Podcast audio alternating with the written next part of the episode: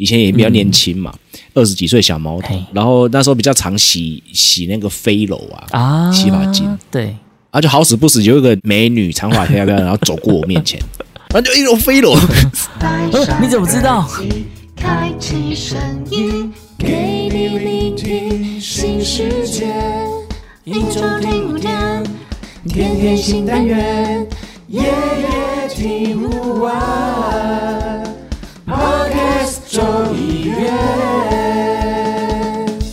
Hello，大家好，欢迎来到卡卡城咖啡吧，我是倪晨。我是莫卡，哇，我们今天呢，就是已经准备要进入到我们在这一季的所谓的懒人包这个计划里面的下一个环节了。对，我们第一集讲了一个关于整个咖啡的入门架构，对。那第二集就是上一集我们讲了关于充足，嗯，那今天这一集我们要来讲的是感官。是的，很玄的感官又来了哦，对，其实感官我们老实说了，在卡卡城咖啡吧里面讲了，应该超过四个单集都有讲过应该有，感官类似的这样的主题。对，但只是说，因为我们之前讲了嘛，就是可能都会分散在不同的单集。对。那如果今天比如说有一个呃刚接触卡卡城咖啡吧的听众朋友，他想要听到一集关于感官的懒人包，对，那就是这一集了。对，集大成，虽然说之前我们都有聊过啦，但我们可能今天这一集还是会用一个比较尽可能的深入浅出的方式来聊感官这件事情。是深入浅出，不要太难，哎，对对对对对对，好。那讲到感官这件事情啊，我相信很多的这种消费者，他们一定会有一个很复杂的心情，就是说，每次我买了这个精品咖啡豆回来啊，那这个豆单上面都写着这种各式各样的风味对，可是我怎么喝都喝不出这个风味啊！到底这个风味感官它是个玄学是不是？好像就是要讲的煞有其事这样子。，对啊，老板你怎么看这个问题？玄学，玄学是不是直接直接干一张玄学这样子？玄学，没有啦。其实，其其实我觉得感官它其实我觉得嗯咖啡它其实跟饮食是有相关的。然后是不是玄学？我认为，我认为某种程度上是玄学，但是呢，它也是可以一个被验证的嗯嗯嗯，东西。对，对，就是其实虽然说有一些东西是真的需要一点想象力，可是某方面来讲，它其实也是可以透过科学的方式来学习认证的。是因为因为我之前哎不知道哪一集忘记了，我我曾经有参与过被实验的计划，就是说哦那那个包装嗯啊，然后放多久啊，对关于豆子保存对对对对对这件事情的测试这样子，然后。因因为有分专家组嘛，然后我是专家组这样子，对，嗯。那那的确在一些品鉴的科学实验上面得到的方向是一致的，就是说，哎，有训练过的喝到水洗的味道，那基本上都被框列在什么柑橘调性这样子，嗯嗯哦这这这个是从数据上面是有一个明显的趋势性的这样子，而且是盲测对那的，不会有主观的这种意识形态是是是是是，当然以消费者来说，盲测的结果也是哦，嗯嗯嗯，也是也也是说，哎，这喝起来是比较类似可能橘子类的东西的。嗯嗯嗯 OK，这这个是没有经过训练的人，他们也有这样的一个趋势哦。，OK，对，就是就统计出来的趋势这样，所以有些人会觉得说，这个东西是不是玄学，嗯。也是一种可以被验证的东西，嗯因为等到越喝越多，越喝越精，然后真的跨入到这个领域的时候，然后像最近小弟我就跑了比较多品鉴场嘛，对，那对于这种的的感受来说，就会更细节。是更细致的去看待感官里面每一个所谈的的东西，这样子，对啊，那嗯，还是回到那句老话，如果有人带的话，它就会是一个蛮被验证的东西。嗯。对，这是一个可以被被验证的过程，这样子。其实为什么之所以感官风物会被大家就是一直在那边讨论说有科学也有玄学的部分，其实这是会跟一件事有关系，就是我们所谓的风味，什么到底什么是风味？比如说，听众朋友一开始听到风味，你可能会联想到了是什么？什么味道之类的。对。对，但事实上，呃，在感官的风味来讲，它其实可以把它算是有三件事同时组成的，就包括了味觉、跟嗅觉，嗅觉、嗯。跟它的触觉。对，对，所以如果今天我们单纯在讲风味的时候，你是没有把这个三件事情放在一起放进去看的时候，嗯对，那有可能其实，在一开始的这个游戏规则啊，或是定义之后，我们就没有没有把它搞清楚的时候，很多时候你可能就会变靠好像是用脑补的去对啊想象，对这个就好像会让它变得有点玄学。是可如果我们透过比较科学化的方式，我们透过这刚刚讲的三件事，味觉、触觉跟嗅觉来感受这个风味的话，我相信其实这个呃风味的感官它会更明确，更有一个清楚的轮廓在的。是，对，那所以呢，在讲这个风味之前呢、其实我们应该要先跟听众朋友讲一个东西，叫做风味轮。哦，这个蛮重要的，我觉得对，越来越重要。对，所以像风味轮的话，其实呃这几年有改版过，旧版的风味轮它其实是比较偏向用味觉跟嗅觉是把它分开来看的。比如说，你看风风味轮的左手边，它可能是会有味觉的部分，酸甜苦这些。那在右手边这边，它可能就会把它分成所谓的呃酵素群组啊，或者是焦糖化群组啊，或者是干六群组这样子，这是旧的分法。但其实坦白讲，我觉得对初学者在理解风味的感官，可以先试着用旧的这个方法去理解，我觉得比较比较好好理解，比较直觉一点点啦。就是我们先把味觉跟嗅觉拆开来看。那所以，像老板可以帮我们先简单介绍一下味觉有什么吗？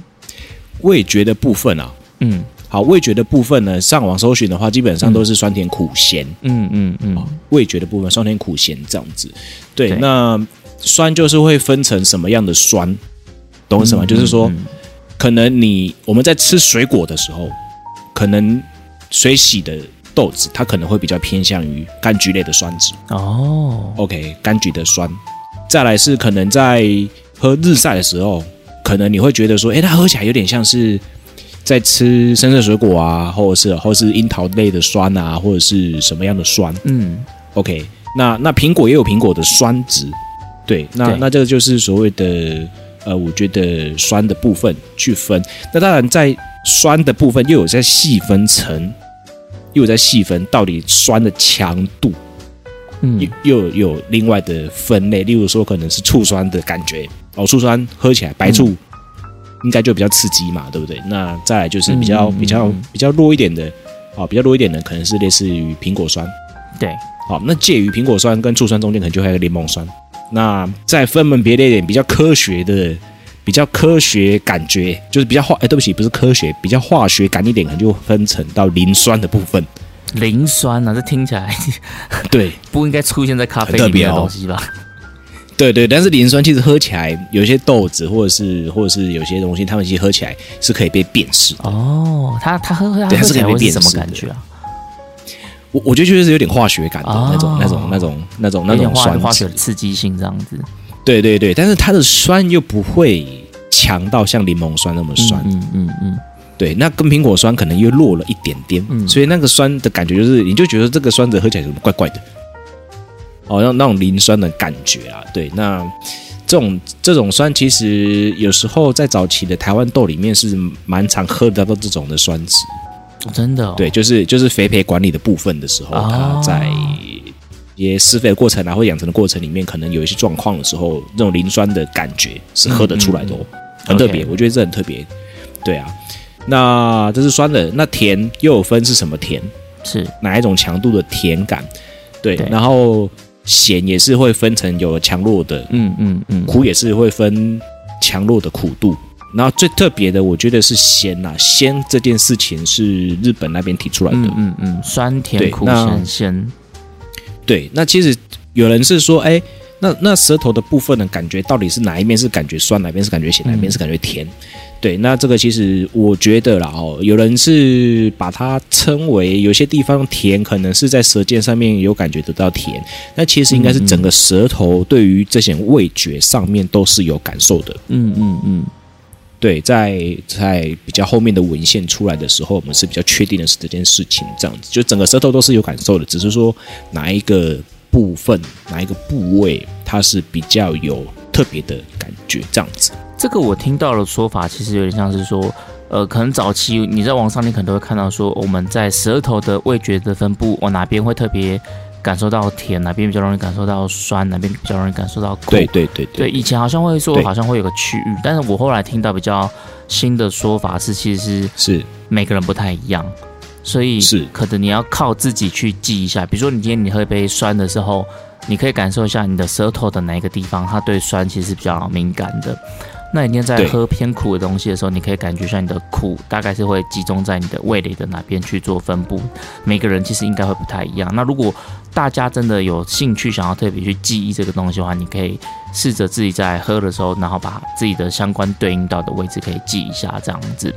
对啊，这个就是我刚刚讲到说，在旧的风味轮上，它其实会分成味觉跟嗅觉的部分。其实味觉跟触觉，我觉得在旧的风味轮还有点放在一起啊。比如说有点像什么尖锐啊、刺激啊，或者是什么涩啊什么的这种偏触觉的东西，它其实在旧的风味轮，它把它都分类在口感这一块，就是偏是味觉加触觉。那另外一大块啊，就是会把旧的风味轮会把它分成就是香气，就是 aroma 群组这样子。那它又会再细分成我们刚刚讲的三个。那老板可以再帮我们简单一下介绍那三个不同的群组吗？哦，这个群主比较花果调性的人，好、就记住它是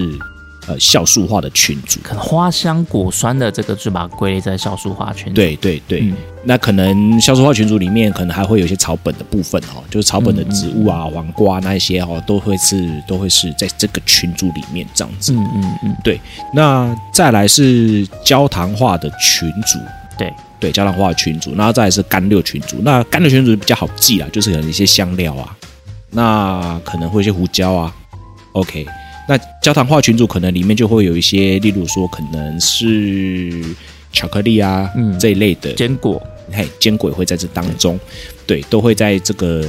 焦糖化的群组里面。那其实上网搜寻呢，你就会看到很多分门别类。对，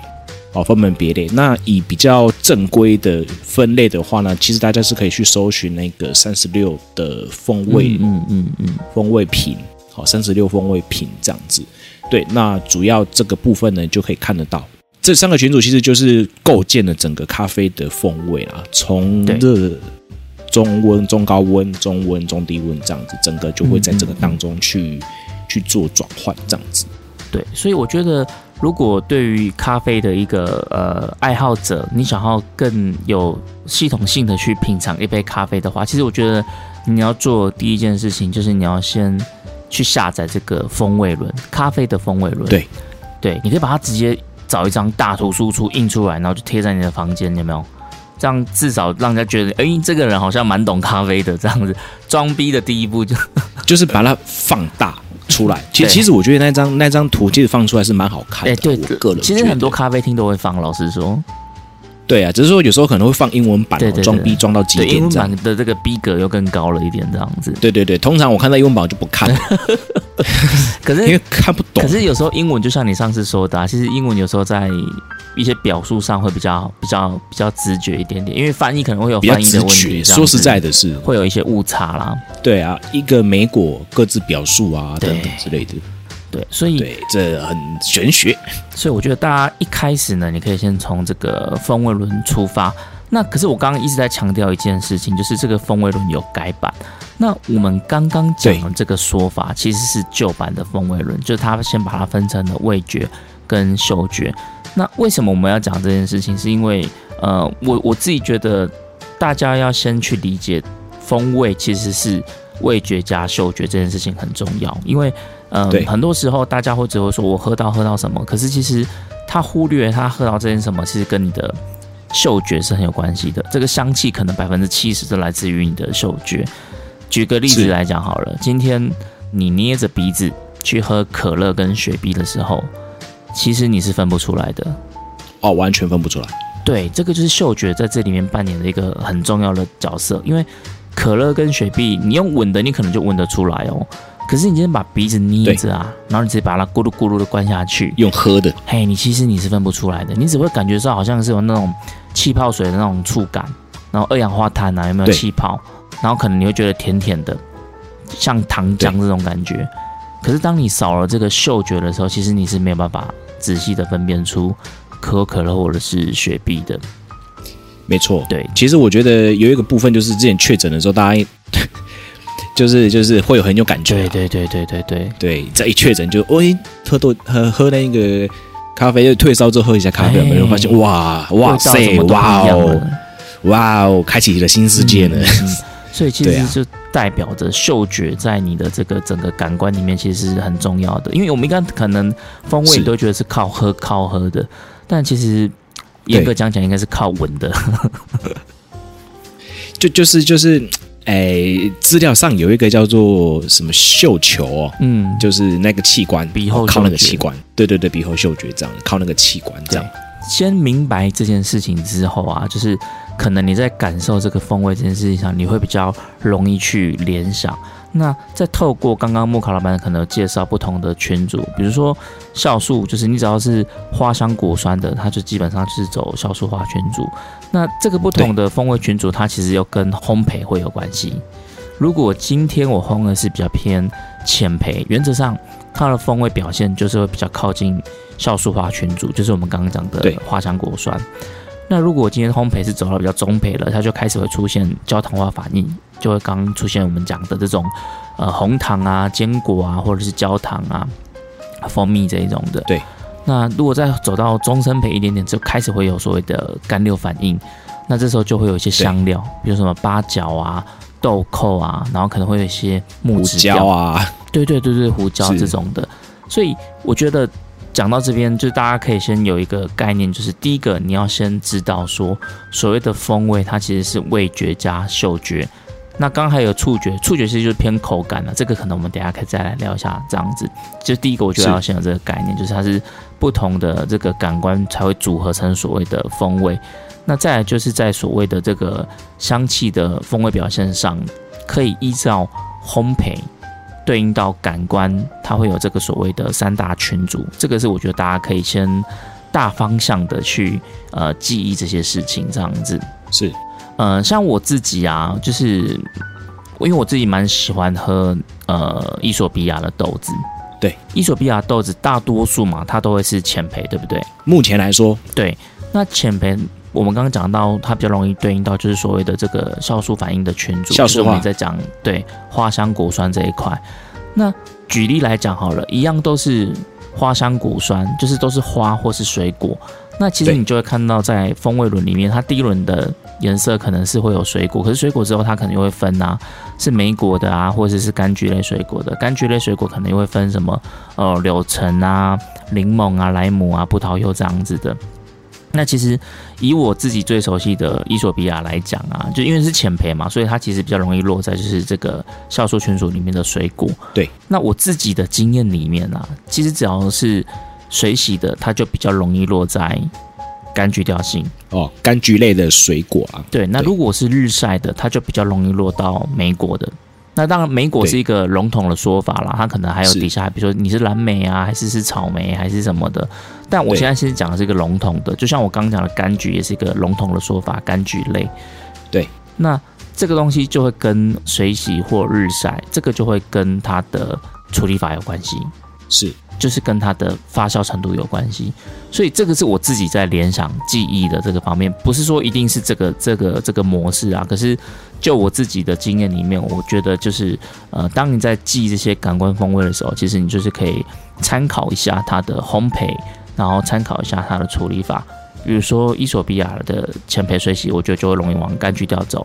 那伊索比亚的浅焙，然后是日晒的，它就容易往莓果调走，甚至它发酵的重一点点，可能就开始变所谓的这种果干啊，或是热带水果这样子。我觉得这其实也是一个可以帮助自己去呃建立联想的一个方式，这样子。是。那我又另外想到一个东西啊，特别的是这样子，嗯就是。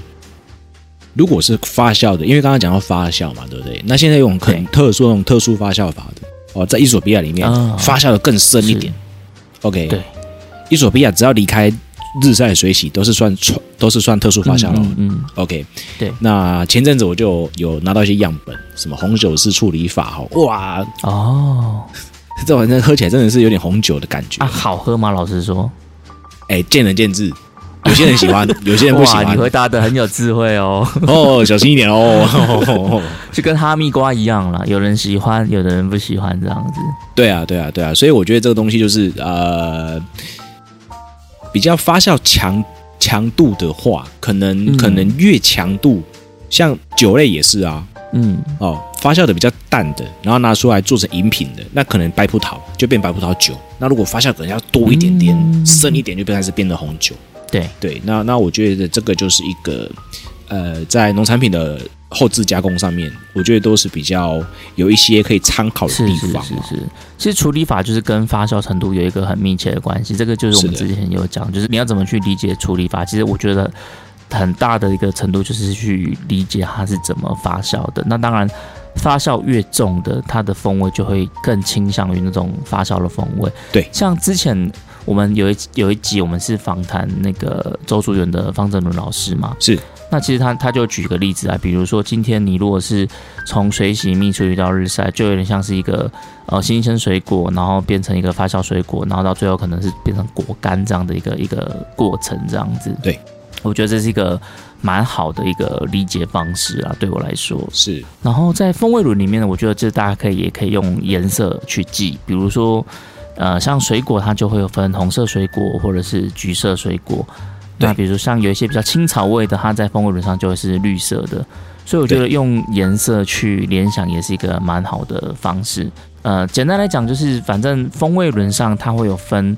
大的分类跟小的分类。对但小的分类，我觉得其实没有受过专业训练的话，很难去清楚的喝出来小的分类是什么，因为我觉得那个跟定义有关系。比如说，你印象中的凤梨跟我印象中凤梨可能是不一样的，对啊或，者是不同的国家、不同的生活习惯、不同的饮食习惯，其实他们在认知这个水果的风味可能就会有点点不一样。所以最细的那个分类，我觉得可能会有点呃需要去定义的。但是比较大的分类，比如像我们刚刚讲的是水果，还是是花香。对还是是一个坚果，这种比较大的分类，其实是我觉得普遍大家的呃生活经验里面是有共识的。那我觉得大家在呃感受风味感官的时候，其实可以先着重在这个大分类就好，不用太执着于那个最细的那个分类。对啊，那小分类其实某种程度上需要人家带领啊，需要人家带然后需要人家去呃教着你喝，然后同步、嗯嗯嗯同步的在喝，才有办法有一些比较直觉性的感受。因为那个有的有些东西是是我觉得是有点要去背的，对比如说像老板最喜欢讲的嘛，就是丁香的味道是什么的味道？那个牙医啊，对，牙医诊所，这个东西你要说你认知中的丁香就是牙医的味道吗？你好像不见得可以理解。可是当你在闻这个三十六香蚊香瓶的时候，他们就会告诉你这个味道就叫做丁香这样子。那这些事情，我觉得就是是其实是要有点半记忆、半强迫记忆的方式去把它背起来的。是的，而且有时候如果真的喝到了，你会吓到，嗯，会哎呦，我你这真的有，我会吓到啊这个味道，哎，真的有丁，这个这种味道哎，这样嘿。嗯那像最近在在做一些训练，也有喝到橡胶，就是瑕疵豆，哈，真的假的？橡胶我好像还真的没喝过哎、就喝到橡胶，就哎呦，就很化学的味道。就轮胎皮嗯啊，化工，嗯，轮胎皮，对对，就轮胎皮啊，然后然后然后那种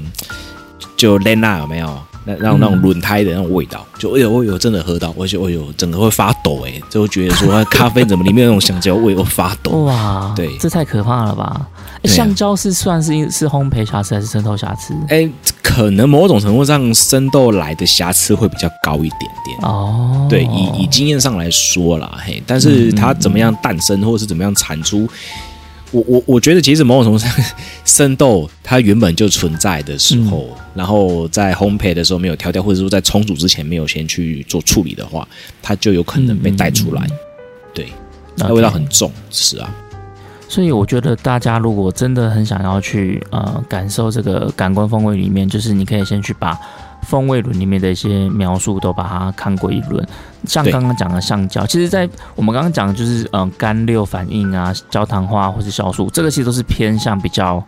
好的风味描述但其实。嗯对，但但其实里面也是有瑕疵群组的，就是是比较偏向不好的，比如说像烟熏味啊、橡胶啊，或是药味，对不不是草本的那种药味哦，是化学的那种药味。对，所以其实里面还是会有一些是偏呃负面描述的一些词，通常会暗示着它在呃过程中可能是有一些瑕疵的这样子。对，嗯，这个边要补充一下，就是因为我们刚刚前面在讲说有旧的跟新的，那新的虽然说它就没有按照这个群组去分类。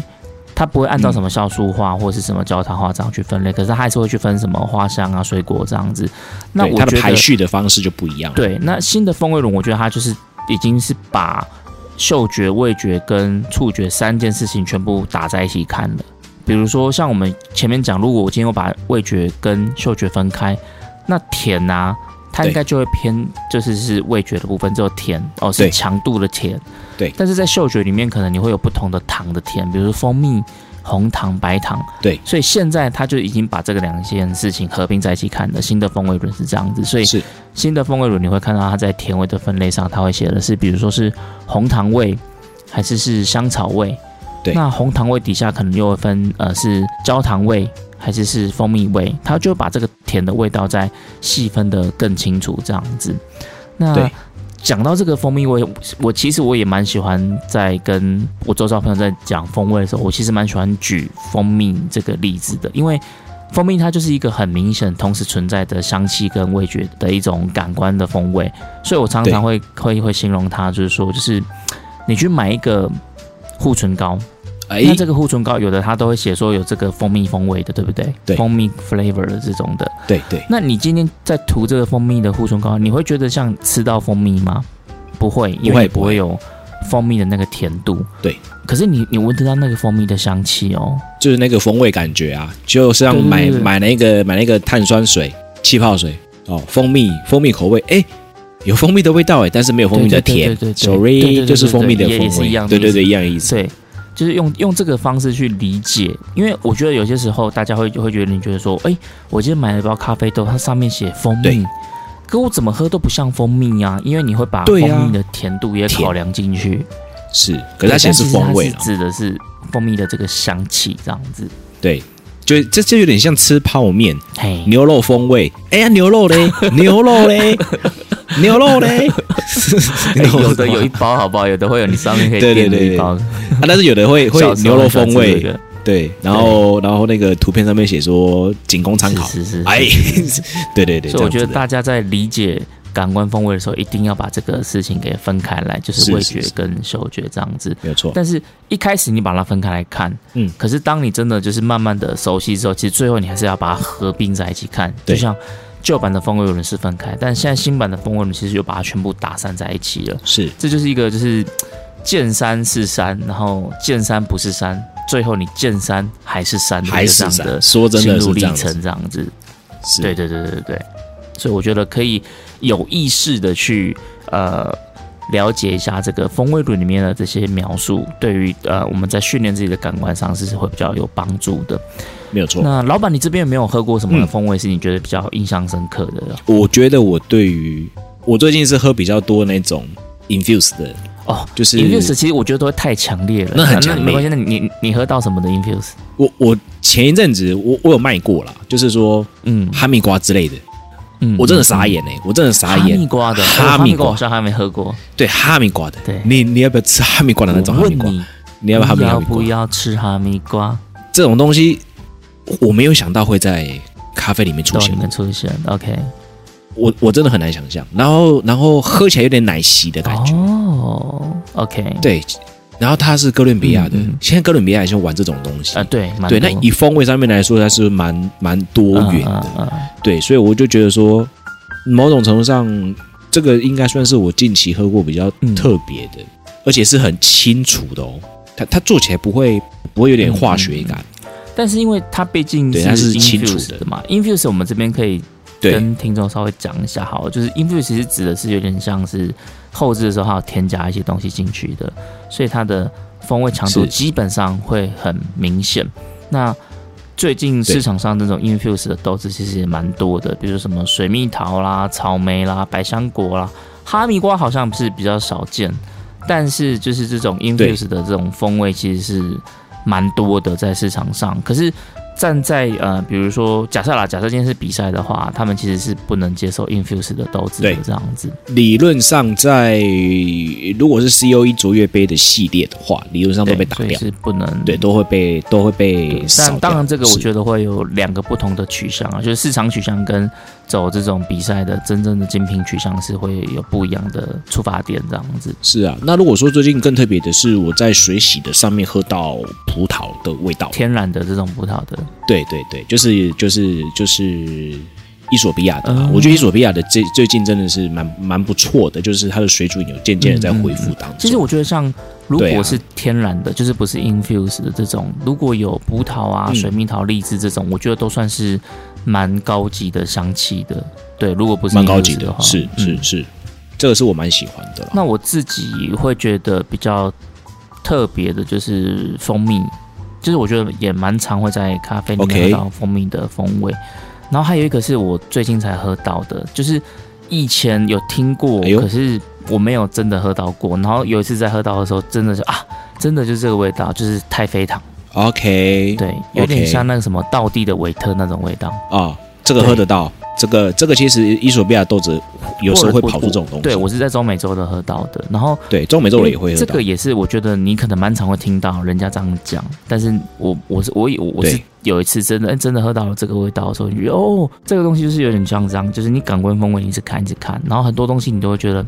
好像都有看到，可是都没有真的喝到。可是当你真的找到的时候，你就会有一种对哦哦哦哦很兴奋这种这种这种心情，就是哎真的是喝到了这样子。就会有一种一一瞬间，一瞬间跟跟那种风味记忆连上线的时候，就哎呦，真的有呢，这样子，对啊。好，像你打开了一个钥匙的那种感觉，对对对对对，有时候会是有这种嗯，状况，所以在喝感官真的是有喝到你这个描述的风味的时候，其实心里面都真的是觉得蛮确信的。但是我觉得像有些豆子，他们的感官风味都写的嗯。噼里啪啦无敌长这种的，你这个真的就是比较呃。比较难呐、老实说，你它不太可能同时存在这么多的风味，然后都是鲜明的这样子。那那个有的可能真的只是一个很淡很淡很淡，或是转过去的那种联想这样子。对，通常我觉得那种都是想象力啦，嗯嗯嗯嗯 你知道吗？就是就是，因为因为其实消费者拿到豆单的时候，对像我自己就很诚实，因为因为因为我我看到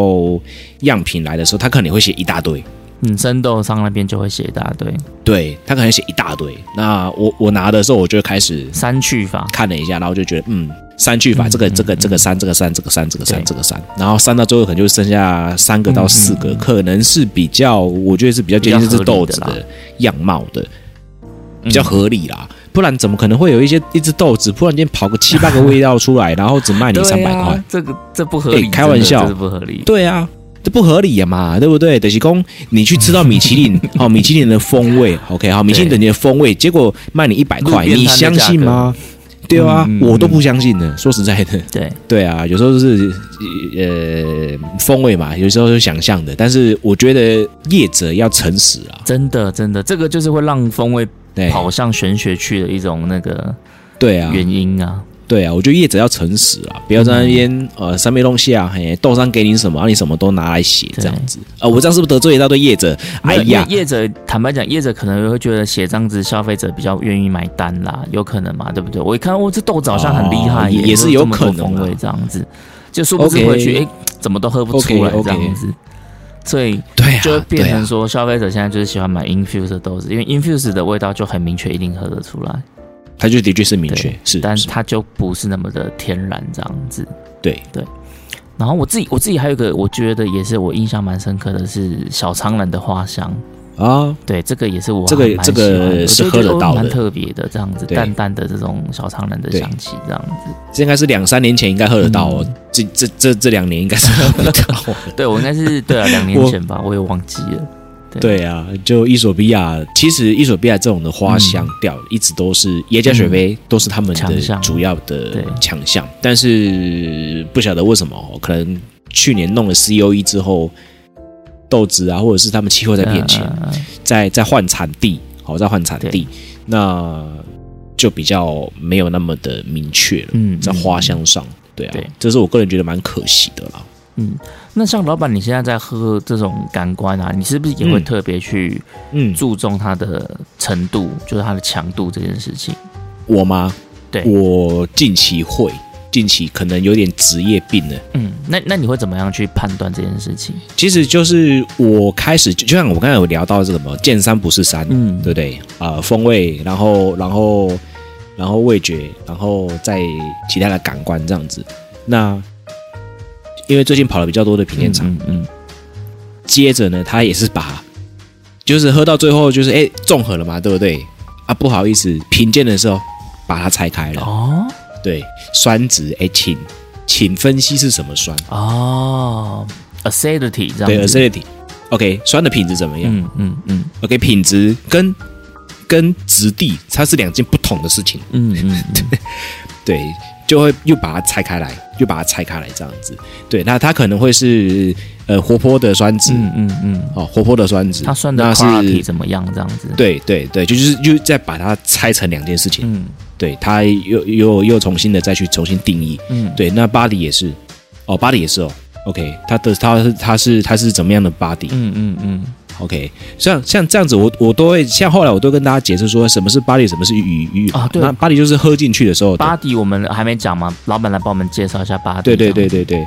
是。然后趁这个时候也是跟大家对分享，就是哎，喝进去的时候的感觉。那鱼鱼是吞下去或是吐掉之后剩下的感觉。嗯嗯对，这样子讲应该会比较直接啦。哈、就是吞呃，你喝的时候它的重量感是怎么样？在你嘴巴里面是是丝滑的还是粗糙的？如说是像果汁呢，还是像茶，还是像牛奶，这三个对很明显它的 body 就很不一样。对对，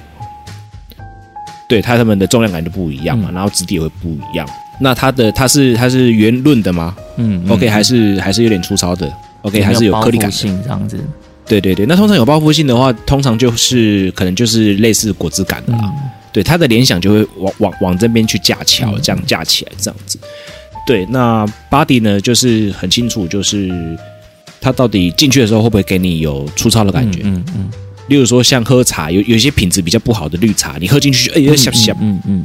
对，那咖啡也是会这样子，会会有这样的一些状况产生啊。对对，所以这是 body 的部分。那余韵的部分也是啊，进去吞吐呃吞掉之后，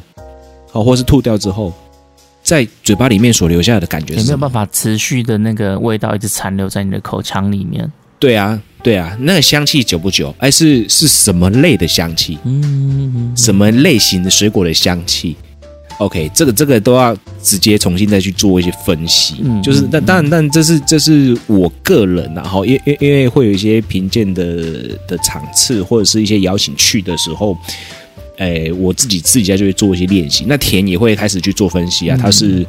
它是比较类似甜谷物的甜啊，例如说吃玉米的那种甜感，还是还是吃到糖果的甜感，还是吃到巧克力的甜感，嗯对，就重新再去重新又去把各项再去细分，然后最后才会综合的去判断。哦，这杯咖啡就又又回到见山不是山的阶段。嗯嗯嗯对，这这个就是我觉得在整个喝咖啡的过程里面，平常喝咖啡不用那么纠对啊，结。平常是真的不用那么辛苦啊，对真的。品种不用这么纠结，对，不用那么这样子的去去去做一个呃磨，我觉得这是磨练哦，这是磨练。对，那平常你当然是可以，一般在喝的时候当然是可以去喝一下。哎，这个酸你觉得它是像吃到什么水果类型的酸？嗯，这是可以去，嗯大家可以去尝试着联想看看的。嗯对，是这样子来的。我知道像酸度，他们的评分表上面，杯测评分表上面，它就会分一个是横的跟一个是直的嘛，对不对？横的就是对对你要去分辨这个酸的 quality 品质怎么样。那纵轴的话，它是有酸的强度怎么样，是低中高这样子。对，所以可能在喝的时候，你可以同时的去留意一下这两件事情，这样子。那是是，我之前看呃王策老师他的分享里面，他其实也有提到说，在酸质的这个评分表现啊，其实它是跟酸甜平衡这件事是有挂钩的。就是如果你今天这个酸它没有甜去支撑的话，这个酸就会是一个比较尖锐的酸，可能就是比较不讨喜的酸。可是这个酸质啊，它如果是有甜味去支撑，它比较容易让我们联想到比较好的水果果酸。所以酸子这件事其是也会跟它的甜感表现是有很大的关系的。是因为酸转甜，对，所以除了一开始讲的这种呃味觉啊、嗅觉，像在 body 这边口感，它这边其实它就是跟你的触觉比较有关系，就是比如说你的口腔吞咽的感受啊，或是刚刚老板讲的这种重量啊，这个其实已经联想到了触觉这样子。那我觉得最最直白的例子就是像我刚刚讲的，就是茶、果汁、牛奶。我现在不是指它的风味哦，而是指它在你口腔里面你喝进去，它就是口腔里面的很明显它的口感质重量对，就是会不是一样。是所以大家可以去联想看看。其实我觉得初学者真的会最难去琢磨的点，就是在口感，因为我觉得像味觉或是嗅觉都是一个，嗯，你蛮容易就会有一个很直接的感受的。但口感在一开始，我觉得是不太会去留意这件事情的。像我，我之前我都在节目里讲啊，就是我在喝咖啡的时候，其实我没那么 care 口感，对我可能会比较 care 的是香气这件事情。或是风味，或是它的酸，对对对对对对。那当然，这个东西就是我觉得慢慢的大家都会进步啊。就当你呃累积的这个 database 够多的时候，你可能就会慢慢的知道说，哦，对所谓这种呃评鉴啊，或是专家他们认为的好咖啡应该是要怎么样，这样子你的就会慢慢去修正自己的这个风味的感官库，这样子。是好，那最后我们老板要不要跟大家讲一下，就是说，如果啊，今天我想要去呃开始练习或是培养感官的话，有没有什么事情是我现在可以做的？事情可以做的。第一件事情，早睡早起，哦，早睡早起吗？这么的老生常谈吗？老生常谈，真的太重要是又很重要的，对，因为因因为呃，我本身是个个比较不好入睡的人，哎，为了要去就之前有一些烘豆赛嘛，那嗯。那去做评审这样，改变了一下生活作息之后，就发现嗯，什么味道都闻得到了呢，嗯嗯嗯嗯。嗯，然后什么味道都喝得到了会有，差哎、哎，有差哦，我就改一个礼拜而已，然后然后就发现哎，差很多，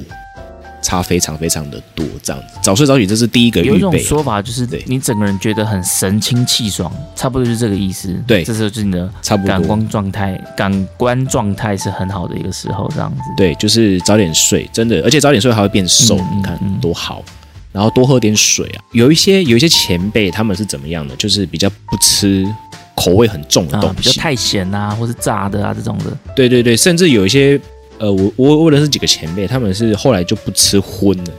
哦，只吃素是不是？不吃荤。对对对，或者是说他们在训练期，他们就只吃素的东西。我有听过有人跟我讲说，就是如果你想要让你的感官的强度突然变很强的话，他说绝食，哦，他说你就一天一天不要这个吃东西。是有可能的哎，哦，你说你，然后你二十小时，这个是会有可能三十，六小时不要吃东西，你的感官的这个敏感度就会变很强。或者是吃比较样品，不要吃那么多样。嗯嗯嗯。嗯，对，样品不要吃那么多样，就是说可能平常呃呃可能香料会加很多啊，或者是或者是呃调味料会加很多的，没有？我，尝试着让它变得清淡一点的，这个应该哦，尝试着让它变清淡，或者是说让，